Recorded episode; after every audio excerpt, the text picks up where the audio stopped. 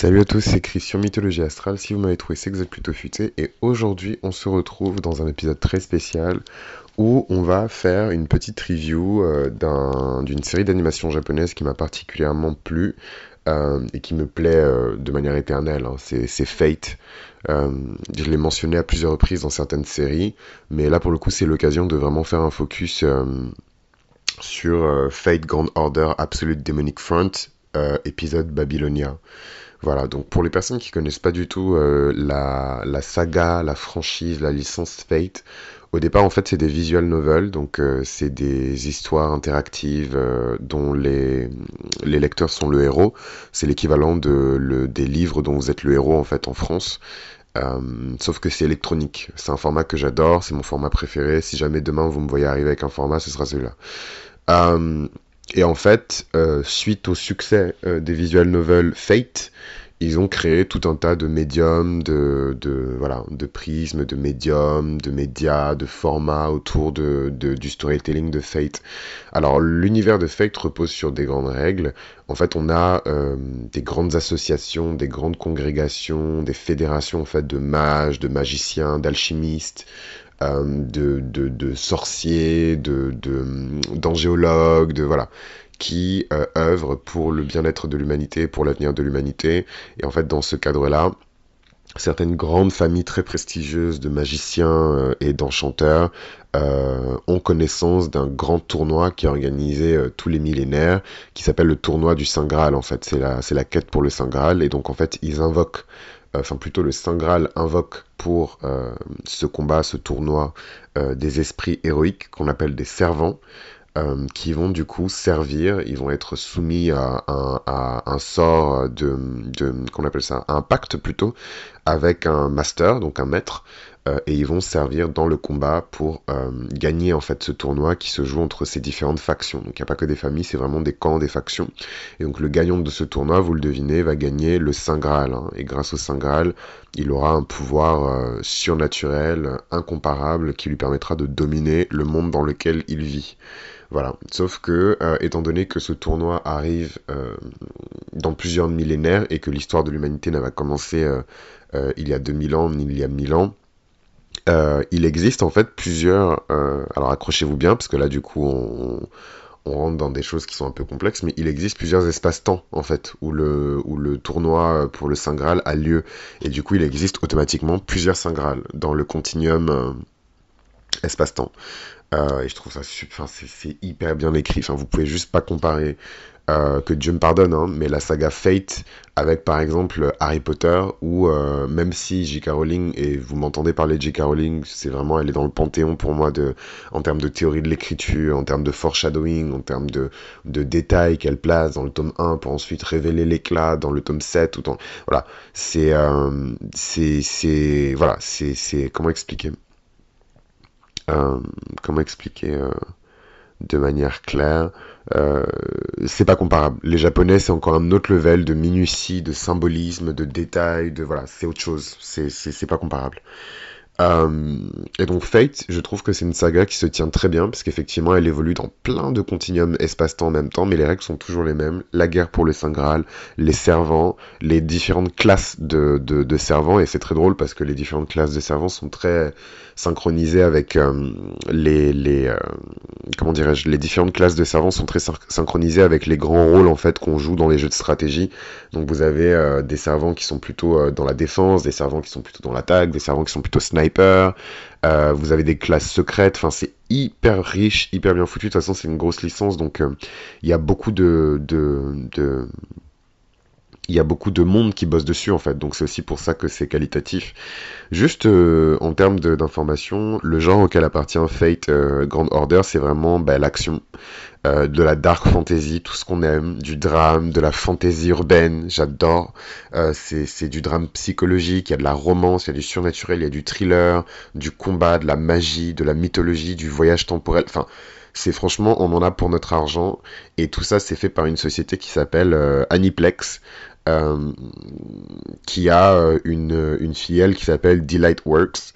Et peut-être que le nom un peu plus connu que vous connaissez, c'est Cloverworks pour le studio et évidemment Type Moon pour tout ce qui est presse, manga, etc. Et donc, shout out au Patreon et shout out justement à la Patreon qui m'a enfin libéré, euh, ça fait un an je pense, ou deux ans, depuis qu'en fait c'est sorti en 2020, je me suis dit mais ce, ce, cette saison-là, parce qu'il y a plein de saisons de Fate qui sont différentes, moi je regarde pas tout, parce que tout ne me touche pas, et tout n'est pas pour tout le monde, je le dis tout le temps. Euh, mais euh, Fate Zero, j'ai pleuré, enfin je sais plus quel âge j'avais, mais j'ai écrit un, article de 10 pages dessus à l'époque où j'étais encore blogueur. Et euh, voilà, ça m'a vraiment touché. et en fait, c'est pas que je découvrais l'univers de Fate, parce que j'avais déjà regardé la première saison de Fate Stay Night. Euh, mais je, comment expliquer? Je, je, Fate Zero, c'était un condensé du meilleur en fait de l'univers de Fate. Euh, et du coup, bah voilà, ça m'a, ça m'a, ça m'a particulièrement euh, touché quoi. du coup, là, on arrive à Babylonia.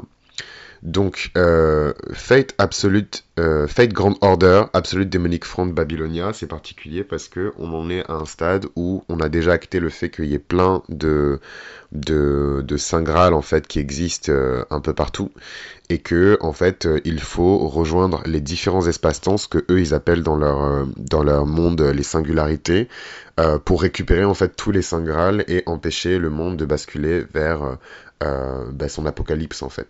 Et donc l'antagoniste de cette saison de Fate, c'est un, bah, vous, allez vous dire mais waouh, mais c'est le roi Salomon qui est devenu corrompu, euh, qui n'est jamais mort d'ailleurs euh, dans le monde de Fate, mais qui sait si dans la vérité il est, mort.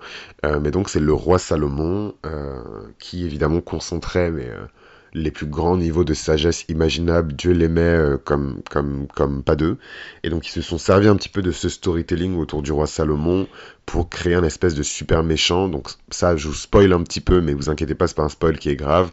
Mais euh, le roi Salomon, il est possédé en fait. C'est pas, c'est pas le vrai roi Salomon en fait. Et j'ai trouvé ça tellement drôle et ingénieux comme, euh, comme plot, comme intrigue, parce que dans la réalité, enfin dans l'histoire, on sait que le roi Salomon était un très grand euh, angéologue, démonologue, vraiment à manipuler les, invocations d'esprit et les sceaux. Il, nous a laissé un, titre, euh, un titre, on dirait il y a une maison d'édition et tout, mais il nous a laissé un livre qui s'appelle Le Léguéméton, euh, dans lequel il parle énormément de démonologie, de, de voilà, de choses que, que beaucoup d'alchimistes, beaucoup de, grands prêtres, de toutes les religions et de toutes les, civilisations et de toutes les cultures ont utilisé euh, de par le temps pour se renseigner sur ces entités-là. Donc voilà, vous pouvez pas blaguer avec le roi Salomon en fait. Le, et c'est effectivement le plus grand mage de tous les temps. Et, euh, et, il joue vachement sur ça, Fate, en fait. Il, ressuscite comme ça des vestiges du passé. Voilà, c'est l'histoire, c'est l'histoire de l'humanité, c'est l'histoire de la magie aussi de l'humanité. Il s'inspire de différentes cultures. Euh, voilà, avant, c'est voilà, les Japonais, donc euh, les Japonais, ils sont très euh, eurocentrés. Voilà, ils ont cette espèce d'obsession pour euh, le blanc, le blond aux yeux bleus, les contes allemands, parce que les Allemands, c'était leurs alliés pendant la guerre. Enfin bref, il y a tout un... Les Japonais, des fois, ils sont chelous. mais là, justement, dans, dans, dans Demonic Front, euh, enfin Grand Order Demonic Front, euh, ils élargissent au passé. Et moi, évidemment, ça m'intéresse, mythologie astrale. Hein, c'est pas pour rien que je m'intéresse euh, à l'astrologie, aux choses du passé, à l'histoire. j'ai fait un master en sciences de la religion. Voilà, tout ça, c'est chez moi. donc pourquoi j'ai décidé de parler de, Fate dans Mythologie Astrale? Déjà, les, les, deux sujets sont complètement connectés. Si vraiment vous voulez baigner dans mon énergie, regardez Fate Grand Order euh, Absolute Demonic Front ou Fate Zero et vous serez complètement dans mon énergie, que ce soit mon énergie spirituelle, artistique. Moi, je suis tout le temps euh, en train de voyager entre plusieurs mondes. Les gens me demandent souvent, mais comment tu fais pour apprendre autant de trucs? Je me renseigne sur les civilisations, sur les cultures étrangères. Je sors un peu de, de mon scope et de ma, de ma zone de confort. Et en fait, quand on, quand on étudie comme ça... Différentes cultures, euh, différentes religions, euh, ça permet de, de, de, trouver aussi les points communs qui existent et les, les, les, dénominateurs communs qui existent entre les différentes religions, les différents cultes, les différentes cultures, etc. etc. Euh, et ça permet de mieux apprécier l'humanité. Et en fait, c'est exactement ce qu'ils ont fait dans, dans cette saison-là de, Fate Stay Night. Euh, je vous, passe un petit peu. On va revenir sur l'intrigue, hein, pas de problème. Mais euh, en gros, vous avez des interventions comme ça de grands héros euh, de l'histoire de, l'humanité qui, disent à quel point ils, aiment l'humanité en fait, à quel point ils vont se battre et tout pour sauver les êtres humains, puisque le grand enjeu de cette intrigue dans cette saison-là de Fate, c'est que le roi, le roi des mages, donc Salomon, veut attaquer les fondements de l'humanité pour euh, faire tomber en fait les piliers de l'histoire de l'humanité et euh, régner en fait euh, sur le monde. Évidemment, il a en sa possession un saint Graal et donc on a une société qui s'appelle Caldea, qui est en fait la version technologique et hyper avancée de l'ancienne association de mages qui organisait en fait le, le, le Saint Graal.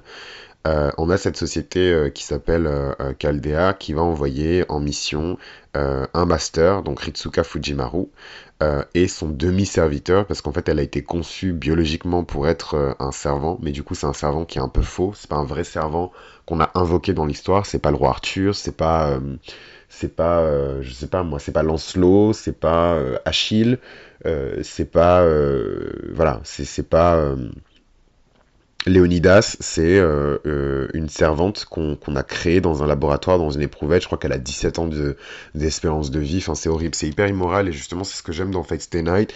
C'est pas juste des grosses bastons. Euh, des, des, voilà, il y a vraiment des vraies questions de philosophie et d'éthique qui sont abordées. Euh, donc il lance euh, une grande opération de réparation des singularités euh, de l'histoire qui ont été, comment dirais-je, déstabilisées par l'apparition des différents Saint et il voyage dans le temps. Et donc c'est super stylé. Moi personnellement, j'ai pas regardé les saisons précédentes. il trouve le capitaine Crochet ou je sais plus quel grand pirate de l'histoire. Il y a toute une partie à Camelot où évidemment on revoit les personnages qui sont hyper importants dans la dans la franchise, comme le roi Arthur évidemment. voilà, Face Night, c'est enfin c'est les japonais, donc c'est des gens intelligents. Euh, toutes les grandes figures, évidemment, de cette histoire sont masculines, puisqu'on efface allègrement euh, les femmes importantes de l'histoire, euh, voilà, des contes qui sont faits. et donc, ils féminisent tout le monde, et je trouve ça super stylé. Enfin, bref, vraiment je, me suis rendu compte en fait en regardant, euh, ça faisait très longtemps que j'avais pas regardé déjà des animés, donc vraiment encore merci du fond du cœur à la Patreon qui a réussi à me trouver les liens et elle m'a tout listé. Voilà, tu peux regarder Fate Zero, euh, euh, tu peux regarder Fate Babylonia sur telle plateforme, telle plateforme, tel machin. Franchement, j'ai pleuré parce que je suis complètement donc ça paraît absurde hein, les gens vont se dire ouais comment ça t'as pleuré? Mais je suis complètement déconnecté de tout ça en fait. J'ai pas le temps de regarder la télé. Quand je regarde la télé ou que je vais au ciné c'est pour le boulot euh, j'ai plus le temps en fait de, faire tout ça, donc que quelqu'un prenne le temps de, voilà de me lister tous les liens, tous les trucs. Euh, et j'ai pas non plus de fréquentation qui regarde ça. Je suis généralement la seule personne de mes fréquentations qui regarde des séries d'animation japonaises. Donc ça c'est ma faute évidemment, puisque je me suis séparé des personnes qui, qui, qui étaient à fond là-dedans. Mais euh, voilà, j'essaie de le faire rentrer dans ma vie parce que je sais que c'est très bon pour ma santé mentale. Et comme je vous le dis, c'est mes énergies c'est mes énergies. Euh, du coup, euh, on continue sur euh, l'intrigue. Donc, dès leur retour en fait de la singularité de Camelot, ils doivent se rendre dans la singularité la plus dangereuse, euh, qui est la Mésopotamie en l'an 2655 avant Jésus-Christ. Donc c'est l'époque de l'âge des dieux. Et c'est hyper intéressant parce que qu'est-ce que c'est l'âge des dieux? C'est cette fameuse période dont je vous parle où en astrologie euh, Saturne était considéré comme le centre de l'univers, Saturne le dieu, euh, le titan de la moisson, Saturne l'or éternel, voilà l'âge d'or dont on parle hein, dans l'Antiquité, il a été gouverné par Saturne et c'est cet âge des dieux dans lequel les héros vont, vont prendre place. C'est un âge en fait où on peut côtoyer euh, les dieux, les dieux prenaient apparence humaine pour, il y avait beaucoup de théophanie, donc je suis pas en train de vous faire un récit historique, je suis en train de vous parler de, de, de, Night, donc de l'œuvre, et en même temps de vous parler euh, peut-être d'un point de vue un peu plus philosophique, euh, de, de, de l'Antiquité et du rapport plutôt euh, que les, les, hommes avaient au divin avant la naissance euh, de, de Jésus-Christ, où en fait on attribuait systématiquement aux dieux tous les événements qui étaient surnaturels, qui dépassaient l'entendement, qui sortaient un petit peu de la raison. Et c'est ça en fait que le, les auteurs de Fate ont appelé l'âge des dieux. Euh, donc à leur arrivée, Ritsuka et Mage découvrent rapidement que les bêtes démoniaques rôdent en fait dans la région et attaquent les gens des villes. Et donc au milieu du chaos et de la terreur se trouve la dernière défense de l'humanité, la cité d'Uruk. Oh là là, je suis hyper euh, ému. Euh, une ville forteresse en fait qui est réelle. Hein. Historiquement, Uruk a existé et qui a été gouvernée pendant longtemps par le roi Gilgamesh. Gilgamesh qui, euh, qui alors à vérifier hein, si Gilgamesh son existence historique a vraiment été prouvée, c'est toujours compliqué. Et puis moi, c'est pas la partie de mon, de mon master en sciences de la religion sur laquelle je me suis concentré, même si j'aurais adoré explorer l'Antiquité. Mais, euh, mais voilà, donc le front de bataille est commandé par le roi Gilgamesh, le roi des héros, le héros des héros. Hein. D'ailleurs, si vous regardez euh, vraiment tous les, vestiges qu'on a du passé, et là je, vous, je rebascule dans la réalité historique, les premiers récits qu'on a vraiment, euh, qui ont ensuite inspiré les douze travaux d'Hercule, qui ont ensuite inspiré voilà, tous les contes que vous avez sur des héros un peu partout, c'est l'épopée de Gilgamesh. C'est vraiment le premier, premier, premier, c'est l'épopée de Gilgamesh. Euh, et évidemment, euh, Fate Stay Night, comme euh, on a sûrement 250 historiens qui bossent sur le, le, sujet, ils sont au courant, le travail est fait, c'est propre, tout est carré, tout est logique, tout est cohérent. Et donc, Gilgamesh joue un peu le rôle du roi dans cette saison, et il va confier à Ritsuka, Fujimaru et à Mash, sa servante, le rôle de contenir l'invasion en fait des, bêtes et de trouver euh, de découvrir pardon, la nature des actions de trois déesses qui ont décidé de créer une alliance pour anéantir en fait euh, l'humanité.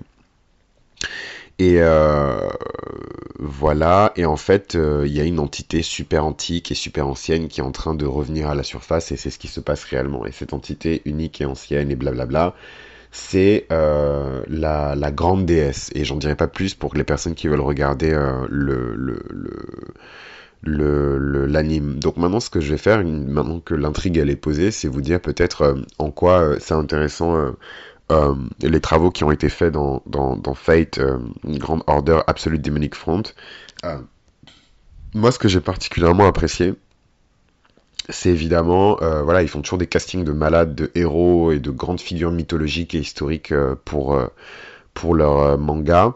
Euh, et, ce que j'ai particulièrement euh, apprécié, c'est évidemment euh, la présence d'Ishtar. Hein. Ishtar, la grande déesse mésopotamienne, qui a donné naissance au final à tellement d'archétypes de déesses dans l'histoire de l'humanité. Vénus est basée évidemment sur Ishtar. Aphrodite plus tard hein, est basée aussi, sur Ishtar. Beaucoup de déesses mineures de beaucoup de panthéons hein, qui ont disparu aujourd'hui sont basées évidemment sur l'archétype d'Ishtar, la grande déesse mésopotamienne. Donc c'est sublime. Euh, voilà. Et, euh, et j'ai même appris des choses que je que je que je connaissais pas. Hein. Je connaissais pas Eresh Kigal, la contrepartie euh, sombre de d'Ishtar. Ishtar, qui est une déesse qui est extrêmement lumineuse. C'est la déesse de la beauté, de la grâce, mais de la force. En fait, c'est les anciens archétypes de, déesses où à l'époque on n'attribuait pas encore systématiquement des, des rôles qui étaient genrés aux dieux en fait. Des divinités masculines pouvaient avoir des fonctions qui pourraient être considérées aujourd'hui comme des, qu'on attribuerait à des femmes et inversement les, divinités féminines euh, avaient des fonctions qu'on pourrait aujourd'hui attribuer à des divinités qui sont masculines. C'est pour ça que c'est toujours intéressant d'aller voir la racine de la racine, la source de la source. Ne jamais euh, penser que le monde dans lequel on vit, ben voilà, euh, il, est, il est comme ça. Non, c'est le fruit et la transformation et le raffinement de milliers d'années d'histoire, de civilisation, et c'est vraiment ce que montre Fate Stay Night avec beaucoup de, enfin toute la saga Fate avec beaucoup de grâce, puisque euh, tout se superpose avec beaucoup de fluidité et de cohérence en fait. Ils font coexister comme ça l'époque du roi Arthur, et donc il y a le personnage de, Merlin l'Enchanteur qui joue un rôle mais hyper important dans, dans, dans, cette saison. Et, et voilà, c'est hyper c'est hyper gratifiant quand on a vraiment pour son argent, euh, pour euh, dire les choses un peu vulgairement. Euh, enfin, même si on est nul en mythologie, on s'intéresse pas, juste en regardant. C'est un peu comme, bah justement, c'est pour ça que je dis que c'est la même énergie que mythologie astrale. En écoutant, en regardant, on peut tout de suite voilà créer des liens de connexion et un peu mieux comprendre les, les, théogonies, les cosmogonies, les créations du monde et de l'univers. Et comme ils font parler entre, entre elles euh, différentes civilisations, euh, différentes cultures, eh ben, on a comme ça euh, une frise, un patchwork qui est beaucoup plus large et on arrive à voir, enfin moi en tout cas c'est, je sais que pour certains ça donne le vertige, c'est trop compliqué, il y a trop de détails, mais moi ça me donne voilà cette espèce de, ce côté perchoir que j'aime beaucoup. Maison 4 en verso, ascendant scorpion, cette distance, ce côté où on observe l'humanité de très très loin. Voilà, on se dit, enfin, on est juste au-delà du fait qu'on est insignifiant dans l'espace, on se rend compte à quel point on est insignifiant même dans l'histoire. En fait, on est juste des grains de sable dans, dans, dans la grande histoire de, de, de de, de, l'humanité, quoi. Et ça rend humble. Moi, c'est vraiment... Ça rend humble. Ça rend vraiment humble et ça, ça encourage. On se rend compte à quel point euh, la vie, elle est courte. Et, euh, et voilà, et quand on a envie comme ça de, poser euh, sa pierre euh, à, l'édifice, je trouve ça encourageant en tout cas de, consommer ce type de contenu. Donc, petit passage sur les personnages. Voilà, on a Attendez, quittez pas, j'ai un call de, de mon frère.